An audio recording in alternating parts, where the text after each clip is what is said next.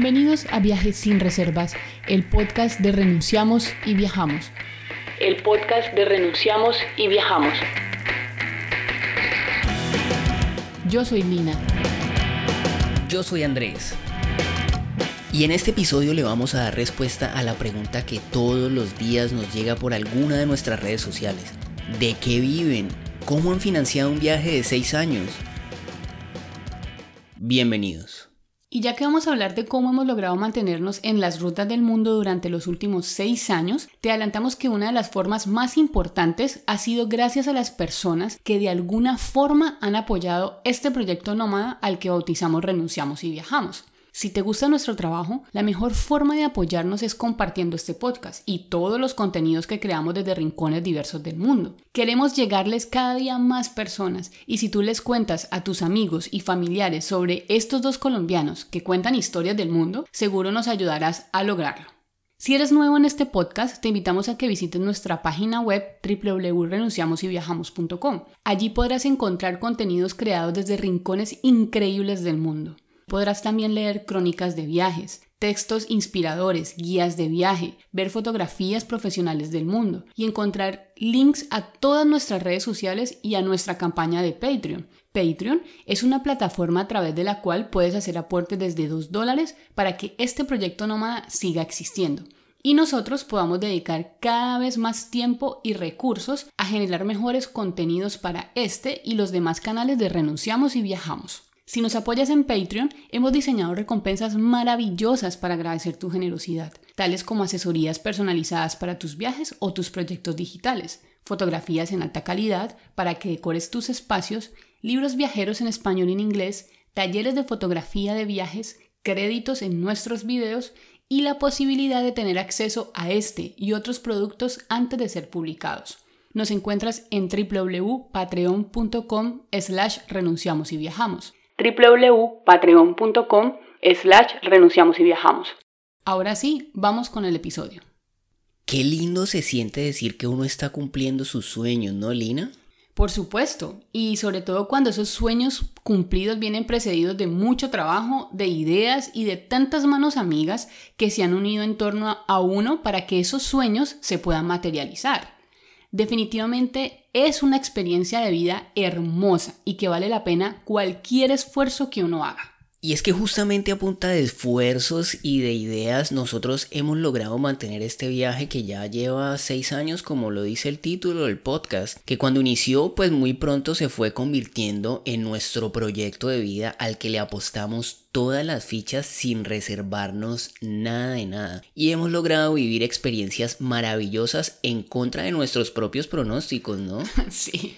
Porque es que nunca en esta vida nos llegamos a imaginar que íbamos a convertir la locura de hacer un viaje largo en un estilo de vida del que cada día estamos más enamorados y que nos ha llevado a viajar hasta ahora por 45 países en cuatro continentes. Es que no había ninguna posibilidad de imaginarnos nada de lo que nos ha pasado, porque cuando uno se para en el kilómetro cero, cuando uno está ahí parado en la línea de partida, pues uno carga muchísimas más dudas que certezas y tal vez la duda y el miedo más grande es justamente esa pregunta que tanto nos hacen todos los días y nos repiten en cada lugar al que vamos. Cada que damos una charla viajera y también pues a través de todos los canales de Renunciamos y Viajamos que tenemos activos para comunicarnos con nuestros lectores. ¿De qué viven? ¿Cómo hacen para pagar sus viajes? Pues no te despegues de este podcast porque en este episodio te vamos a contar nuestra experiencia personal y también te vamos a contar experiencias de otros viajeros que hemos conocido en el camino y que llevan incluso muchísimo más tiempo viajando que nosotros. Pero además, seguro en el título del episodio leíste que decía lado A. Y eso es porque también esta historia tiene un lado B y es el que vamos a contar en el siguiente episodio. El lado A es este, en el que te vas a dar cuenta que sí es absolutamente posible vivir viajando y te vamos a contar cómo es que nosotros lo hemos logrado. Así que dividimos este episodio en dos partes, sobre todo para mostrarte un poco más a fondo la realidad de la que no hablan la mayoría de estas figuritas viajeras de Instagram que solo te cuentan el lado lindo del asunto y omiten la parte más dura de la historia. Pero la próxima semana, en el lado B de esta historia, te vamos a decir por qué creemos que esto de vivir viajando no es para todo el mundo. Porque definitivamente tiene un lado bastante difícil de afrontar y al que no todo el mundo se le quisiera medir. Pero mucho cuidado, porque de cualquier manera existe una alta probabilidad de que te inspires a tal punto de querer agarrar tu mochila algún día y salir a vivir tu propia aventura.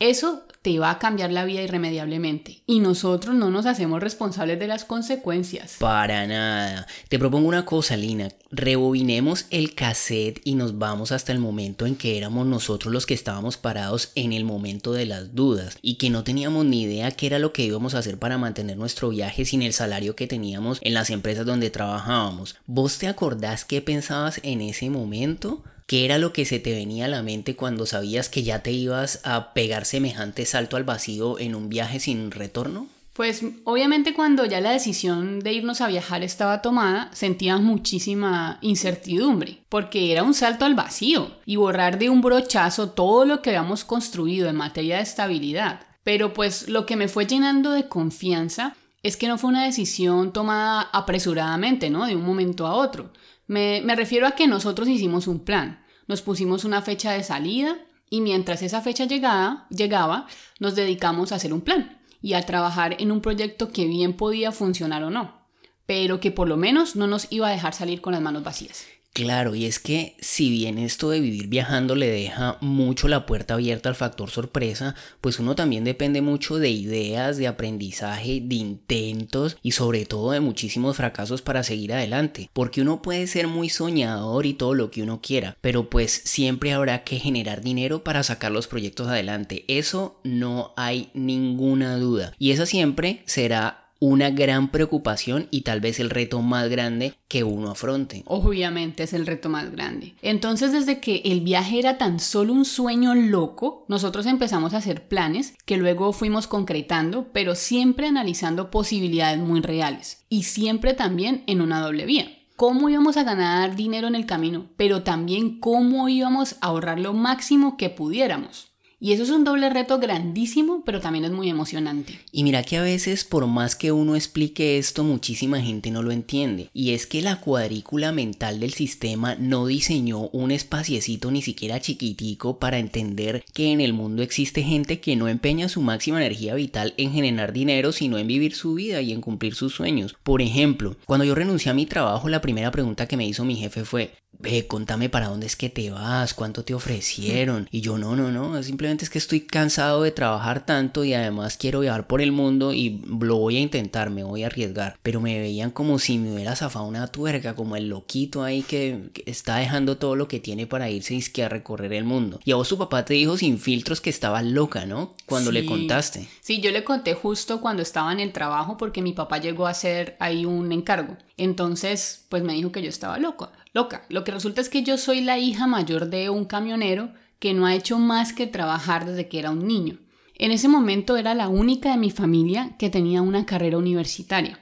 Había logrado un trabajo estable y muy bien pago como ejecutiva de una compañía grande. Y decirle de buenas a primeras que iba a renunciar para irme quién sabe dónde era una locura. Él no concibe la vida sin trabajar todos los días y los viajes son un lujo que él no se ha dado nunca. A pesar de que es camionero y, a pesar, trabaja a pesar de eso, sí. Entonces lo que estaba a punto de hacer era una tontería para él. Y entonces desde antes de arrancar ya este viaje era una lucha. En este caso era contra los prejuicios ajenos, pero también contra nuestra propia incertidumbre de qué íbamos a hacer cuando el dinero se acabara. Sí, siempre dijimos que cuando la plata se acabara, allí era que iba a empezar el viaje. Y así fue. Es que estuvo genial salir con esa mentalidad ya tan arraigada de que íbamos a tener que producir en el camino y no regresar, pasar hojas de vida para poder volver a arrancar. El viaje era una decisión tomada y teníamos que seguir y parte del plan fue comprar un carro con la plata de la liquidación de los trabajos, lo acondicionamos como un pequeño camper para vivir por dentro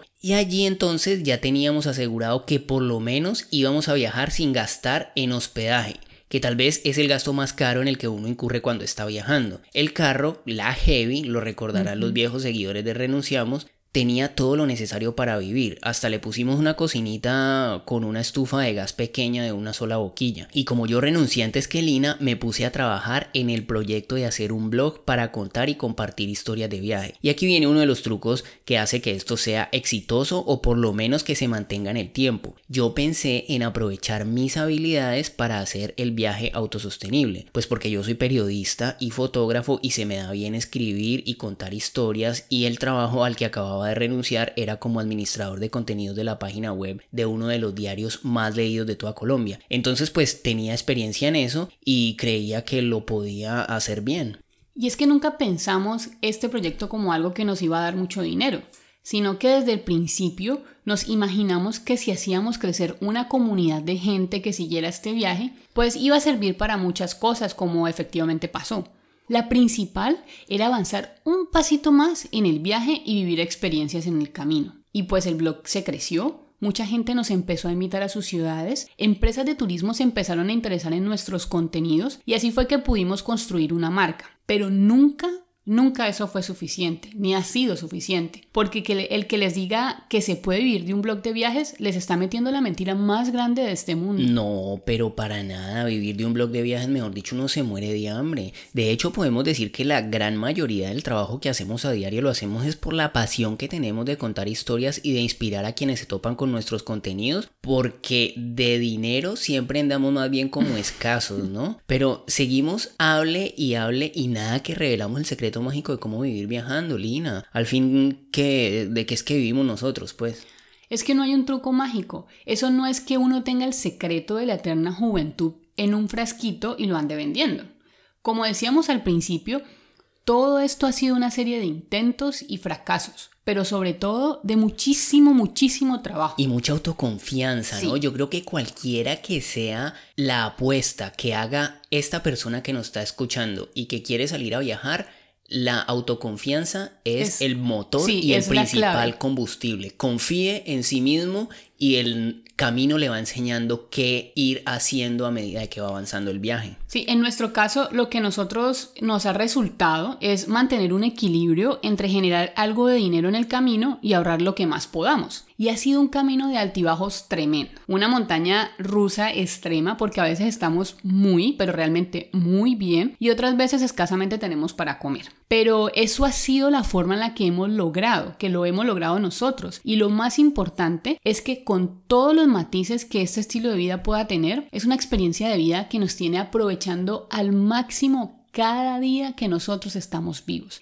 Y eso en sí mismo ya es una paga bastante generosa. ¿Qué tal si para darle un orden a esto dividimos este relato en las dos partes que mencionaste que me quedaron sonando bastante? La de generar algo de ingresos y la de ahorrar lo más que se pueda. Contémosle a nuestros oyentes cómo es que nosotros nos movemos en esos dos campos y después finalizamos contando experiencias ajenas que hemos visto en el camino, como qué tipo de trabajos hacen las personas que viajan. Me parece perfecta esa idea. Empecemos entonces por contarles cuáles han sido las formas en que hemos generado ingresos para viajar durante los últimos seis años, que han sido muy variadas y también muy locas. Hemos hecho de, todo.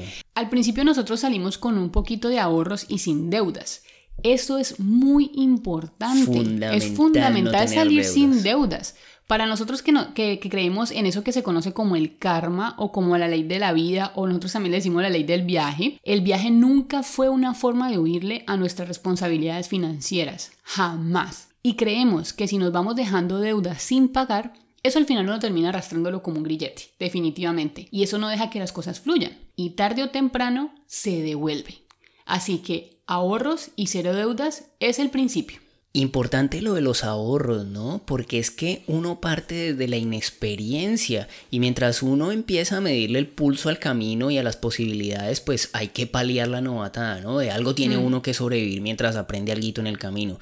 Y no podemos decir con cuánto salimos nosotros porque es que eh, sinceramente no nos acordamos pero lo que sí podemos decir es que uno no se puede pasar la vida ahorrando y ahorrando y ahorrando para un viaje, porque si no, nunca va a salir. Yo creo que lo que hay que hacer es ponerle una fecha a la hora cero y con lo que uno tenga, pues que más o menos uno tiene un cálculo de cuánto le puede durar y cuánto va a gastar, con eso arrancar, porque si no, el ahorro se convierte en una espiral interminable. Uno termina diciendo, bueno, voy a trabajar otro mesecito y me junto esta otra platica. Sí, y que conocemos gente así. Sí, y nunca sale. Y nunca sale. Conocemos gente que hace años nos está diciendo el otro año salgo y nada. Se quedan ahorrando. Pues en un episodio anterior les habíamos contado que decidimos iniciar este viaje conociendo Colombia. Y ese viaje duró seis meses. Luego nos fuimos un par de meses a Cuba y cuando regresamos ya no teníamos plata pero nunca pensamos en darle el brazo a torcer. Y desde antes de quedar en ceros ya veníamos pensando en qué íbamos a hacer y ya habíamos hecho los primeros intentos. Pues como los dos somos fotógrafos, imprimimos fotografías lindas que teníamos en nuestro archivo e, e incluso del mismo viaje y las convertimos en postales y nos pusimos a venderlas en las calles. Y les digo que eso fue una prueba durísima porque fue aterrizar en la realidad que nosotros mismos nos habíamos creado. Pasar de una oficina en la que cada 15 días nos depositaban un salario y lo único que íbamos a hacer era para tenerlo era meter una tarjeta en un cajero y listo y ahora pasar a abordar desconocidos para venderles postales en la calle, eso era una cosa muy complicada para mí y para mi cabeza al principio. A mí me dio durísimo, me dio muy duro, incluso porque hubo gente que nos trató mal. Y hasta una vez Andrés iba a poner a pelear con un señor que me trató muy mal en Medellín, ¿vos te acordás? Claro, yo me acuerdo, pero es que mira, también éramos conscientes de que todo al principio es difícil y uno no puede dar el brazo a torcer ante el primer obstáculo que se le atraviese. Entonces seguimos intentando una y otra vez, así no pasara nada, así no vendiéramos nada, lo seguíamos intentando, intentando simplemente por el hecho de saber si eso era para nosotros o no, si sí servíamos para eso o no, y si sí iba a resultar o no. Hasta que aprendimos a crear un discurso y entendimos que nadie sale de su casa queriendo comprar una postal en la calle, sino que lo que vende realmente es la historia de dos personas que están viviendo dentro de un carro y cumpliendo su sueño viajero. Y de tanto intentarlo, empezamos a ver que sí era posible. Y no solo eso, sino que haciéndolo hicimos amigos, cosechamos también historias viajeras geniales y digamos que hicimos crecer el músculo de la confianza en nosotros mismos y en nuestro propio viaje y nuestro propio proyecto. Pues imagínense, queridos oyentes, tanto así que vivimos dos años por 12 países haciendo esto de las postales como principal forma de ingresos. Y aquí les voy a tirar un truco por si alguno se anima a hacerlo algún día.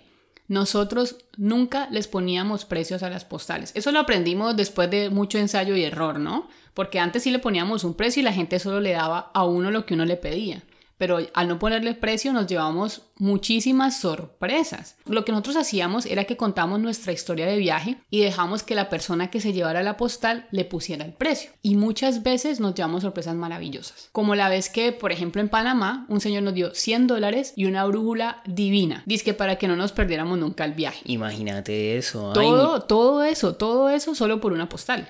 100 dólares. Y no era la postal, era la historia al final, lo que venimos diciendo. Y muchas veces nos iba muy, pero muy, pero muy súper bien. Tanto que podemos asegurar que hubo momentos en los que ganamos muchísimo más que en nuestras oficinas, dependiendo del lugar donde estuviéramos. Una vez, por ejemplo, nos hicimos más de 300 dólares en un ratico. Como, en un par de horas. Como en dos horas. Dos, tres, horas. 300 dólares en, en dos horas. Y eso nos permitía relajarnos por un periodo de tiempo más largo, comprarnos un quesito rico, un vino una cervecita, que es algo más como de lo que se esperaría del estándar de un mochilero vendedor de postales en la calle. Y mira, yo me acuerdo que hacíamos como un cálculo de si en dos horas me hice 300 dólares, pues en cuatro horas tendría 600 dólares y en... Y así sucesivamente. Y en ocho horas tendría 1200 dólares en un día. Y entonces decimos, bueno, al final entonces vinimos fue a qué? A viajar o a trabajar como locos. Y eso también depende mucho como de la energía que uno tenga, como del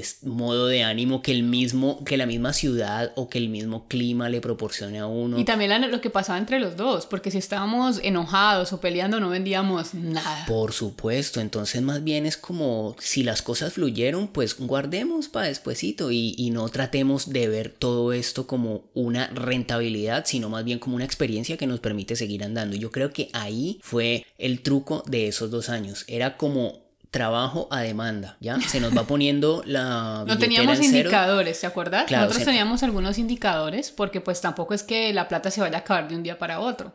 Entonces, por ejemplo, un indicador era la gasolina del carro, el tanque de gasolina. si estaba en la mitad, a trabajar. Cuando el tanque iba a la mitad, era hora de llenarlo de nuevo. Y de esa forma nunca caímos en desgracia. Sí. Y al mismo tiempo que hacíamos todas estas cosas que les estamos contando, seguíamos trabajándole durísimo al blog porque esa era nuestra apuesta a largo plazo. Siempre pensábamos que esa historia le iba a llegar a los ojos o a los oídos adecuados y algo podría pasar. Y a la larga así fue. Aquí seguramente varios de los oyentes pueden estar diciendo, bueno, pero es que yo no sé nada de hacer, de hacer nada como para salir a recorrer el mundo. Pues les cuento que las ganas de lograrlo hacen que uno descubra habilidades que tenía ocultas. Y sobre todo, nunca se olviden de esta frase. El viaje es el mejor maestro que uno puede tener en esta vida. De eso sí estamos absolutamente convencidos. Por ejemplo, yo, para no ir más lejos, yo era gerente de logística en una planta de lácteos. Mi trabajo era, era coordinando un equipo de más de 60 personas, haciendo informes, haciendo inventarios, organizando bodegas, despachos, devoluciones, estrategias, etc. Con eso yo no tenía nada para hacer en el viaje. Imagínate uno pensar, no, pues yo me voy y organizo una bodega por ahí en el camino. Imagínate, por ejemplo. Pero pues en mi caso yo me puse las pilas, me puse la camiseta de mi propio sueño y aprendí a manejar el blog, a editar fotos, a editar videos, a manejar herramientas de las que no tenía ni la menor idea, que yo nunca me imaginé que iba a aprender. Y es un camino infinito, porque todo evoluciona y uno nunca termina de mejorar. Pero, pero vean de qué forma nos ha servido todo esto, ¿ah? Ahora que yo hablarle a una cámara, jamás en mi vida se me cruzó eso, o hablarle a un micrófono, que para hacer un podcast, si yo no tenía ni, ni idea de qué era esto. Si para mí, por ejemplo, pararme a dar un discurso era un medio complicado. Pero por mi sueño, por nuestro sueño, aprendo y hago lo que me toque hacer. Es que nada más fíjense amigos que nos están escuchando que estamos a punto de cumplir un año viviendo en Tailandia. Eso es como un sueño hecho realidad, producto del azar porque estamos varados en la pandemia, pero que nunca hubiese sido posible si no hubiésemos dado ese primer paso.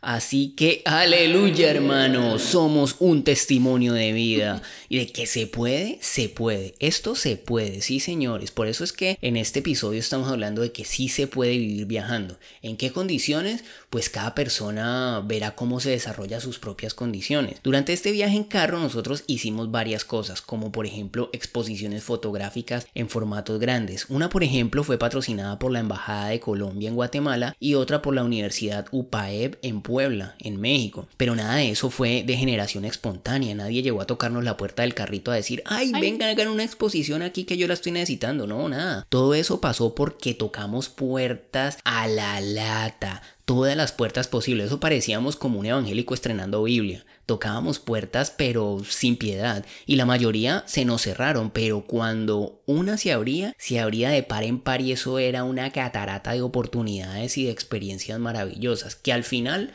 para eso fue que viajamos. Sí, claro, por supuesto. Y por ejemplo, de esas exposiciones que mencionas, pues nos quedamos con las fotografías y las fuimos vendiendo en el camino. Y el dinero siempre fluía de alguna manera. Porque es que aquí a uno no se le queda la billetera en ceros de un momento a otro, como lo decía ahora. Uno se va dando cuenta de cuándo el saldo está en rojo y cuándo es hora de tomar acciones. Así que ya con una actividad que resulta, lo que uno debe hacer es repetir la fórmula y no parar de tocar puertas, eso sí. Y es que el viaje, además de ser un maestro, es un excelente proveedor. Así que de vez en cuando nos salían trabajos fotografiando hoteles o cartas de restaurantes. Y durante esos dos años nunca faltó comida en el plato. Y las aventuras siempre estuvieron presentes. Y al mismo tiempo el blog iba creciendo. Porque acuérdense, nunca paramos de trabajar. Así el blog no nos diera dinero. Siempre tratamos de hacerlo crecer y de hacer crecer la comunidad y hacer crecer el número de ojos que leían nuestras historias, entonces para nosotros era fundamental. Ya teníamos una comunidad que nos seguía, los medios de comunicación en Colombia se interesaron por la historia de esta pareja que dejó todo para cumplir su sueño, y no solo de Colombia, sino de, los países, de los, países por donde íbamos pasando. ¿Vos te acuerdas de Nicaragua cuando estuvimos en un programa en vivo? En vivo, sí, en emisoras. En emisoras. Sí, en, en, Nicaragua conseguimos como hasta un manager, ¿no? Que nos llevaba por todo lado. En Guatemala me acuerdo que en esos trancones tan impresionantes de Ciudad de Guatemala, la gente nos paraba y nos pitaba y nos decía, ay, yo los vi en televisión, increíble lo que hacen. Esto es una experiencia maravillosa. Y entonces así empezamos a hacer crecer una red de contactos y nuestras oportunidades iban creciendo al mismo tiempo que crecía nuestra experiencia viajera. Y nada de eso hubiese sido posible si seguíamos sentados en el computador en la misma oficina de siempre. Sí, es además que el blog y las redes sociales se fueron convirtiendo en una carta de presentación y donde llegábamos teníamos las puertas abiertas gracias a nuestro trabajo. Y eso digamos que es un beneficio que el dinero no podría pagar. Pero un momento, si de pronto alguien está pensando que encontramos el camino fácil para recorrer el mundo, Aquí estaría bueno contarles que todo esto representaba y aún hoy mismo representa mucho más trabajo que el que teníamos siendo empleados comunes y corrientes. Porque además de rebuscarnos la vida en las calles, como ya se los contamos, teníamos que cargar todo el tiempo con equipos de fotografía, eh, con equipos de video, hacer edición, escribir, editar fotos, montar contenidos, estar pendiente de las redes sociales enviar correos, capacitarnos, porque es que esto no funciona así como de generación espontánea, ¿no? Sino que hay que aprender muchísimo. Hay que gestionar prensa, seleccionar material y encima de todo viajar y sobrevivir en el camino. O sea, son muchas cosas las que tenemos que hacer. Y pues sí, eso es muy emocionante y todo, pero eso de fácil no tiene nada. Nada. Nada, nada. Fácil. Nada. Y aún así, si yo volviera a hacer, lo volvería a intentar porque como lo decíamos antes, esto es una experiencia de vida única y al final todo esto va a ser nuestro balance de lo que hicimos con nuestro paso por este mundo. Exacto, y así logramos vivir dos años de viaje por Colombia, Cuba, Panamá, Costa Rica, Nicaragua, El Salvador, Honduras, Guatemala, Belice y México. Y todo eso ida y regreso en el mismo carro, viviendo dentro de nuestra camioneta la Heavy. Y aunque ya teníamos todo para seguirnos moviendo a nuestro antojo, pues quisimos regresar a casa para hacer una apuesta aún más grande. Escribir y publicar un libro con todas estas historias de viaje y con nuestra historia personal de vida. Y creíamos que con la venta de los libros íbamos a poder seguir con el viaje. Y Así fue. En esa época seguimos haciendo viajes intermitentes, tanto en Colombia como por fuera del país. Nos invitaban a dar charlas, a hacer campañas publicitarias de marcas y de destinos turísticos mientras hacíamos esos viajes tan increíbles y le fuimos dando forma y trabajando durísimo a nuestro libro. Yo me pasé varios meses clavado encerrado, dedicado absolutamente a escribir y a borrar y a volver a escribir, día y noche con muy poquito descanso. Nos endeudamos, ¿no, Lina? Sí. Nos endeudamos para poder publicar el libro de forma independiente, incluso contratamos diseñadores y correctores, editores para que el libro fuera algo muy profesional y valió absolutamente la pena decidimos hacer el lanzamiento de nuestro libro en Palmira, nuestra ciudad. Y estábamos nerviosísimos. ¿Vos te acuerdas de eso? Claro. Nerviosísimos. El día antes del lanzamiento nosotros nos habían invitado a hacer un viaje para grabar un programa de televisión en San Andrés. Y al día siguiente teníamos que llegar rapidito, cambiarnos de ropa e irnos para el teatro donde íbamos a hacer el lanzamiento del libro. Y es que escribir un libro es un tiro al aire y más aún sin una editorial que lo respalde y en un país donde la gente no lee. Es que esa es la cosa, pero es que el día del lanzamiento nos quedamos con la boca abierta cuando vimos la fila larguísima de gente que nos esperaba y que llenó el teatro más importante de nuestra ciudad. Escuchen oyentes esta cifra, 450 personas fueron a la presentación del libro. Y eso para nosotros fue una señal, una voz que nos gritábamos, vamos, vamos que se puede era increíble. Y entonces después del éxito de nuestra presentación y del lanzamiento, arrancamos a viajar por Colombia con el libro debajo del brazo y la respuesta de la gente fue increíble. Damos charlas para presentar el libro, hacíamos exposiciones fotográficas del viaje y no nos esperábamos semejante calidez de tanta gente. Nos invitaron a ferias internacionales del libro y llenábamos las carpas donde estábamos. Siempre los escenarios estaban llenísimos de gente que no conocíamos, pero que ellos sí nos conocían a nosotros nosotros y nos brindaban un cariño gigantesco y eso ya era una paga suficiente. Además que una voz de aliento, Sí, como claro. decías ahora, cada vez que veíamos eso decíamos, sigamos que vamos por el camino Vamos, adecuado". vamos, vamos. Y por esos días teníamos una nueva apuesta, que era ir al Mundial de Rusia en el carro. Imagínense esto, pues. Siempre soñábamos grande. Sí, esto sonaba súper durísimo y era una apuesta loquísima. La cosa por más loca que parezca es absolutamente posible. Y si se podía, pues lo íbamos a intentar. No perdíamos nada tampoco. No. Y mientras nosotros estábamos presentando el libro, tocamos puertas para lograr ese sueño loco. Y de pronto nos contactaron los de la marca del carro. Y nos dijeron que les encantaba la idea y que contaran con nosotros que íbamos a ser los embajadores de su marca. Mejor dicho, nos dijeron, no busquen más, que ya con nosotros lo tienen todo listo y nos vamos para el mundial con la camioneta. Y nosotros pues obviamente estábamos súper felices, qué notición el que nos estaban dando. Imagínense. Es que era una cosa increíble, pues. era un sueño ya más posible. grande que nos había pasado. Claro, por supuesto. Pero así como vienen las rachas buenas, también llegan las malas. Y a nosotros se nos vino una súper malísima. Esos de la marca del carro nunca más nos contactaron. Y las promesas que nos hicieron fueron todas incumplidas. Incluso dejaron de contestar los correos y los mensajes. Y lo peor era que nos habían dicho no busquen más. es Entonces que eso era lo peor. Nosotros, ya dimos nosotros todo bajamos por la hecho. guardia completamente. Claro, si ya teníamos eso entre manos y nos dijeron no busquen más que van con nosotros, pues nosotros dejamos de tocar más Claro, puerta y nos dedicamos fue a celebrar. Sí, pero para rematar, eh, luego yo me enfermé. Estuve diagnosticada con un alto riesgo de contraer cáncer de cuello uterino y encima de eso la venta de los libros bajó mucho porque vender libros en un país que no lee como es Colombia pues nunca es un buen negocio.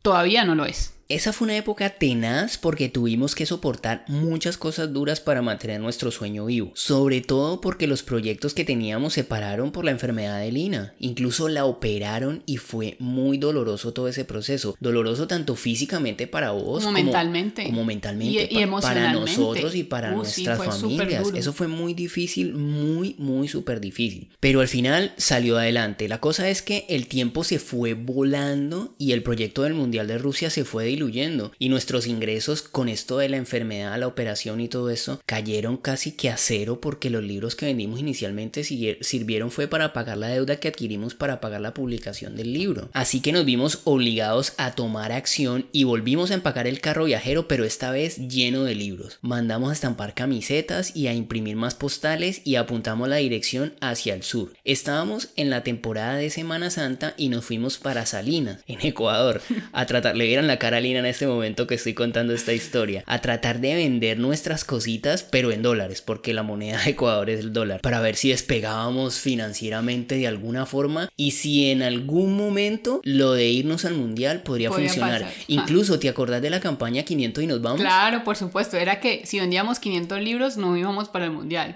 Hola, yo soy Lina. Yo soy Andrés. Somos los creadores del blog de viajes Renunciamos y Viajamos. Y si logramos vender 500 libros Podemos seguir dándole la vuelta al mundo. en este carro. Pero no vendimos los 500, por supuesto. y bueno, eso allá, allá en Salinas sí que guerreamos muchísimo. Nada más imagínense, traten de viajar con nosotros. Estamos en una ciudad costera con muchísimo calor, donde muchísima gente de Quito y Guayaquil se van a pasar vacaciones de Semana Santa. Alquilamos una casa que sacamos barata porque les ofrecimos a los dueños hacerle las redes sociales y fotografías de su negocio. Y todos los días hacíamos hamburguesas vegetarianas con carne de lentejas y salíamos a la calle con una nevera de copor llena de hamburguesas y una maleta llena de libros, camisetas y postales. A recorrer las playas. A en recorrer ese esa calor. playa. Esa playa es de unos 4 kilómetros de largo. Eran 4 kilómetros llenos de carpas, ¿no? A veces no había ni siquiera espacio para nosotros caminar. Entonces lo recorríamos 4 kilómetros de ida, 4 kilómetros de regreso, 4 kilómetros de ida. Todos los días hacíamos lo mismo, varias veces de ida y vuelta en esa playa tan caótica y bajo un solazo extremo. Hamburguesas, hamburguesas, hamburguesas vegetarianas, hamburguesas vegetarianas. Hamburguesas, hamburguesa amigo, hamburguesa, hamburguesas. Hamburguesa, hamburguesa, hamburguesa.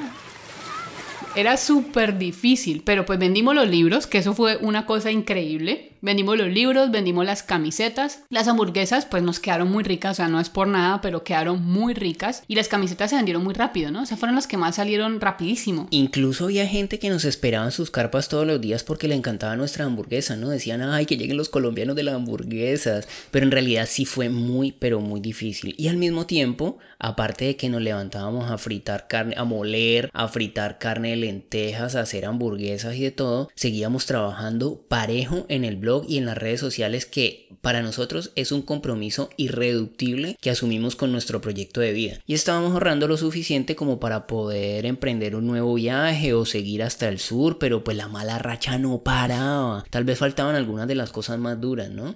Incluso decir que el viaje a Rusia era ya cada vez una historia más lejana. Y todo esto se los estamos contando para que vean que es que no es tan fácil como muchísima gente lo hace ver. Sí es posible. Puede alguien estar diciendo, bueno, este es el lado A de los viajes, pues ¿cómo será el lado B? No, el lado A nos referimos a que sí es posible, se puede vivir viajando. Pero pues no es solo salir y decir, tu felicidad depende de ti mismo o si no viajas es porque no quieres o si yo pude, tú también puedes, porque es que cada historia es una lucha interna para poder alcanzar tus sueños. Pero bueno, hubo algo que hizo que esto cambiara y diera la vuelta, ¿no? Un giro en U en toda esta historia. Sí, todo eso fue por un accidente. Bueno, hasta me acuerdo. Yo dañé un disco duro de Andrés que él tenía ahí todos sus archivos desde la universidad, era súper valioso.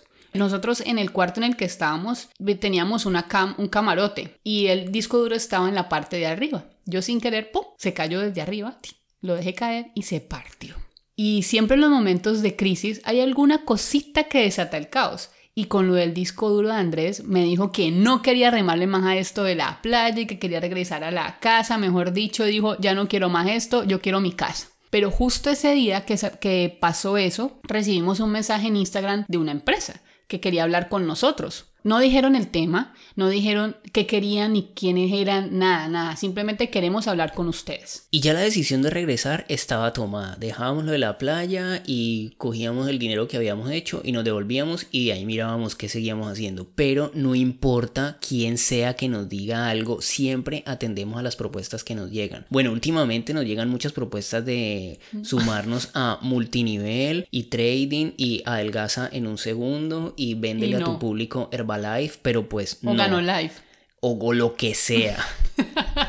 a esas propuestas de entrada les decimos no, mire, muchas gracias, tal vez después pero esta vez empezamos el viaje de regreso pensando en atender la reunión que nos, que nos habían propuesto. Para no ser el cuento más largo, pues resulta que esta empresa que nos contactó era la agencia de publicidad más grande de toda Colombia, diciéndonos que tenían una marca grandísima que quería que nosotros fuéramos sus embajadores en el Mundial de Rusia. ¡Wow! Increíble. que presentáramos un presupuesto y desde allí empezamos una relación con esta agencia y todo empezó porque es que yo tengo un blog adicional en el diario El Tiempo y allí encontraron una nota que yo había escrito en la que contaba que queríamos ir al Mundial de Rusia en carro. Leyeron la nota y se fueron a ver nuestros contenidos y creyeron que éramos justamente lo que ellos estaban buscando. Pero de camino a casa no se imaginan lo que faltaba. Se fundió el motor del carro. Imagínense pues, cuando veíamos la luz ya al final del túnel de toda esta mala racha, se daña el carro. Y no solo eso, gastamos todo, absolutamente todo lo que habíamos ahorrado con las hamburguesas y los libros y las camisetas arreglando el carro. Y nos tomó cinco días varados en medio de una montaña en los Andes colombianos. En la carretera panamericana. En la carretera panamericana, justo después de Pasto. Nos tocó dormir en un taller, aguantar frío, perdimos todo. El carro, los ahorros, mejor dicho. Llegamos con muchísimo menos dinero del que salíamos, aunque nos habíamos roto el lomo trabajando. Perdimos todo lo que hicimos y más. Sí, claro, pero eso sí, nosotros no perdimos nunca las ganas de seguir con nuestro sueño. Y como hemos dicho en otras ocasiones, nunca perdemos de vista que por más malas y negras que sean las rachas que nos llegan, siempre les ponemos el pecho y esperamos a que la luz nos vuelva a brillar. Entonces seguimos. Nunca pensamos en renunciar a nuestro sueño. Renunciamos y viajamos, pero a renunciamos nunca renunciamos. No. Al final de todo resulta que la empresa que nos contactó sí nos quería para ir al mundial era la aseguradora de la selección Colombia. una mega super marca que eso tienen estadio en diferentes partes del mundo, patrocinan pilotos de la Fórmula 1. Mejor dicho. Y ahora viajeros colombianos, renunciamos y viajamos. Era Allianz Colombia, la empresa de seguros multinacional. El carro Finalmente no lo pudimos llevar por cuestiones de tiempo. La logística de mandarlo en barco a Europa y llegar conduciendo a Rusia era larguísima y por tiempo no alcanzábamos. Pero finalmente dijeron que aunque ir en carro al mundial era una hazaña mediática, los protagonistas del viaje seguíamos siendo nosotros y pues no fuimos para Rusia. Aunque ya habíamos trabajado con varias marcas, este era nuestro primer contrato gigante. Imagínense ese es que era gigante, porque nos pagaron una cantidad de dinero que nunca habíamos tenido junta. Nos pusieron jefe de prensa, incluso hasta chofer. Nos hicieron salir en los medios más importantes de comunicación en Colombia. Pues entre los miles de hinchas que llegaron aquí a Samara para acompañar a la selección Colombia tenemos a dos muy especiales. Ellos lo dejaron prácticamente todo, si no es que es todo, para cumplir el sueño de muchos, recorrer el mundo y entre ese sueño estaba llegar al Mundial de Rusia a apoyar a la selección. ¿Es así, Andrés? ¿Qué tal, hermano? Así es, exactamente. Hola, en mi Colombia va ganar. Los hinchas, esa es la emoción que querían ustedes compartir. Claro, claro, más emocionante que esto, poca experiencia en esta vida. Hoy esperando a que Colombia pase a octavos y arrase con este Senegal que viene a enfrentar. Bueno, pero cuénteme un poquito cómo es la historia. Ustedes eran personas del común, trabajadoras, y de un momento a otro dijeron, vamos a recorrer el mundo, dejémoslo todo. Sí, nosotros dos somos dos profesionales, cada uno con su trabajo de ocho años, y decidimos renunciar a nuestros trabajos para recorrer el mundo. Ese era nuestro sueño. Y pues la vida es muy corta como para dejarla pasar. Pero ¿cómo hace uno? Porque es que si uno renuncia al trabajo, ¿de dónde uno saca el dinero para poder solventar estos viajes? Nosotros creamos un blog llamado www.renunciamosyviajamos.com. En redes sociales Renunciamos y Viajamos nos encuentran y a través de ese blog estamos contando experiencias y resulta que la gente que nos encuentra en internet nos está invitando a sus casas, vivimos experiencias maravillosas y nos rebuscamos en el camino. El blog nos ha permitido ser como una especie de nómadas digitales, podemos recorrer el mundo con una mochila, un computador y una cámara al hombro y listo, aquí está. Además, escribimos un libro de nuestros dos primeros años de viaje y ese libro lo estamos vendiendo a través de nuestra página web. Y lo más chévere de todo es que nos dieron las boletas de palcos para ir a todos los partidos de la selección Colombia en el Mundial. Imagínense eso. Y allí ya empezamos a experimentar viajes por fuera de la cultura latina. Dimos un salto de seguidores tremendo y sobre todo dijimos que valía la pena cada segundo y cada penuria que hubiésemos pasado para llegar hasta aquí. Pero no vayan a creer que allí nos hicimos millonarios y que el pago de ese contrato pues era infinito. Aunque sí logramos ahorrar para seguir viajando, pues por supuesto eso también se acabó. Pero nosotros la seguimos remando después de eso y aún ahora.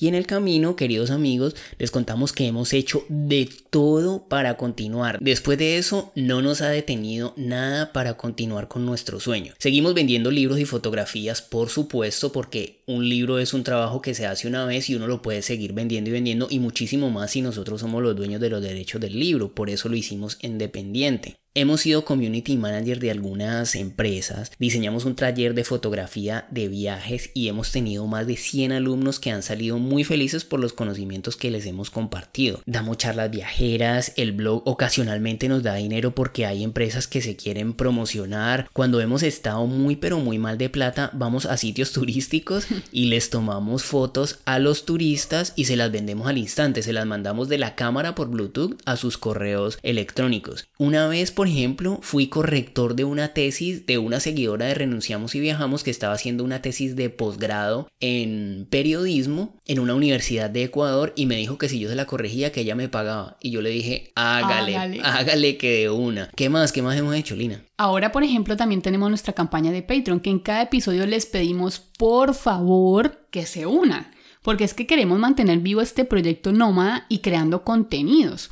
Y por supuesto esperamos que algún día este proyecto sea 100% sostenible. Por favor, si a ti que nos estás escuchando te gustan nuestros contenidos y crees que estás en posibilidad de apoyarnos, considera unirte a nuestro Patreon. Es muy fácil. Visita www.patreon.com slash renunciamos y viajamos y allí puedes hacer una contribución mensual desde 2 dólares y a cambio puedes recibir recompensas increíbles hechas por nosotros mismos, incluyendo nuestros libros, talleres de fotografías o asesorías para tus viajes. Entra a www.patreon.com slash renunciamos y viajamos y verás bien de lo que te estamos hablando. Te vamos a agradecer muchísimo si puedes contribuir.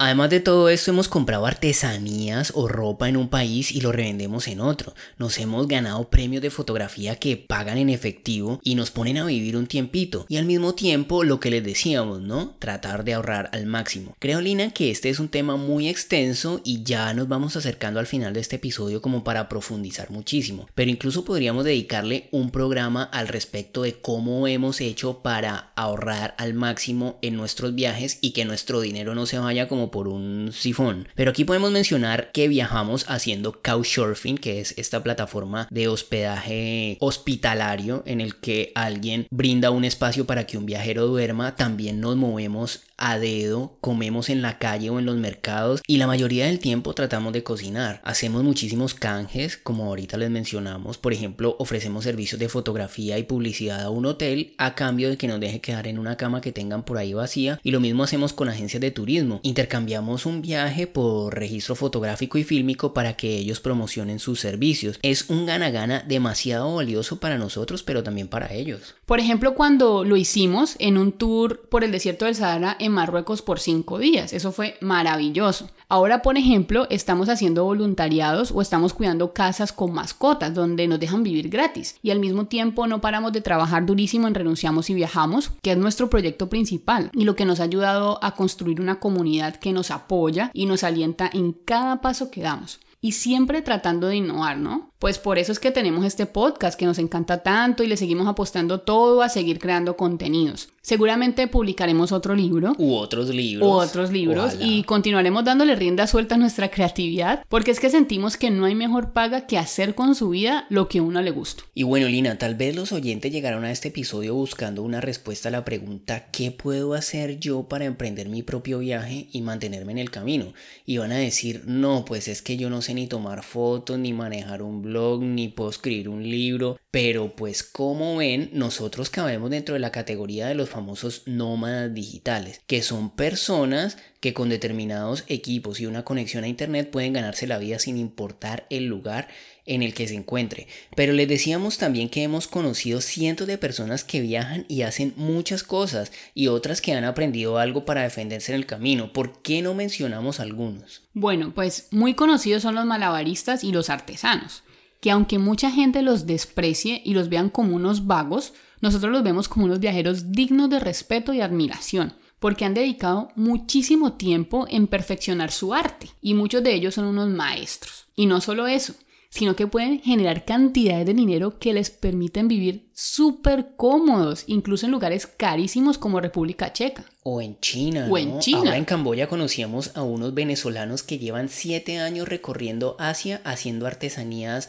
de metal y los conocimos en un resort al que a nosotros nos invitaron a hacer unas fotos y ellos lo estaban pagando con el billete de su, de, su, trabajo. Y todas las artesanías las venden a través de WeChat en China. O se van a China por temporadas, bueno, cuando se podía y alquilan un puestico en un mercado y venden un collar perfectamente en 100 dólares. O sea, se dedican a producir plata, plata y con eso viajan relajadísimos por el mundo. Otro muy típico es el mesero, ¿no? Sí. Esa es la vieja confiable, pero conocemos profesores de idiomas, traductores, masajistas, profesores de artes marciales o de yoga, instructores de buceo o de surf, salvavidas, camareros y recepcionistas de hoteles, profesores de baile, que eso de los profesores de baile es tremendo, ¿no? Vos llegas a un hostel que esté lleno de gringos y das un pasito para allá, otro para acá y, ellos dicen. Y más que todo si decís que sos colombiano o latino. Sí. Ahí eso es, el tema ganador, ¿no? Ser colombiano o latino. Porque te mueves. Mueve la nalguita para allá y para acá y los gringos quedan encantados y te sueltan el billete de una. Otros son, por ejemplo, los que viajan con un dron y hacen videos al que lo necesite, diseñadores de páginas web o diseñadores de lo que sea. Eh, hemos visto hasta corredores de bolsa, ¿no? Sí.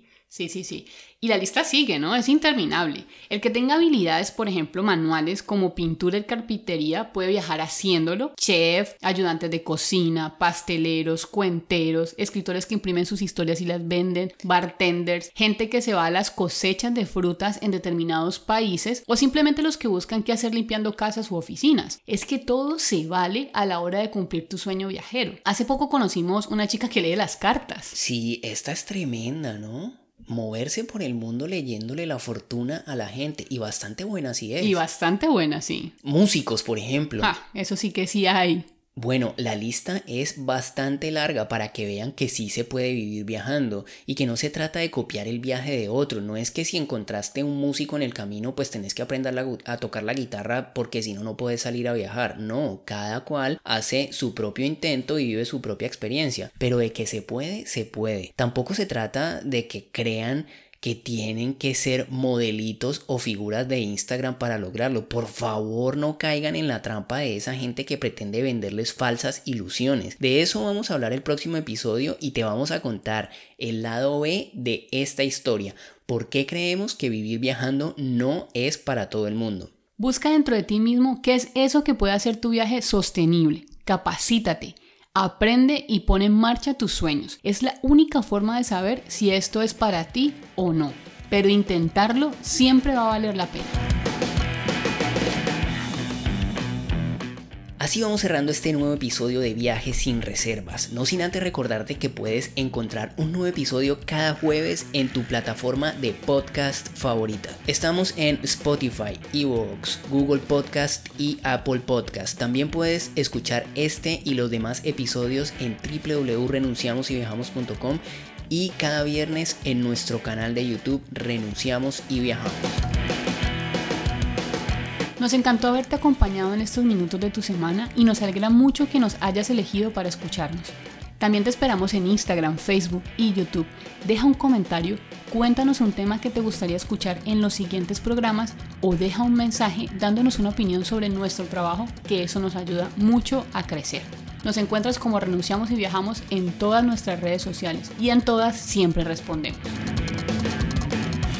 La música original de este podcast es de nuestros grandes amigos del psicópata Bill. Muchas gracias por acompañarnos en este viaje sin reservas. Y recuerda, la vida es hoy mismo, así que... No dejes para mañana lo que puedes viajar hoy. Chao.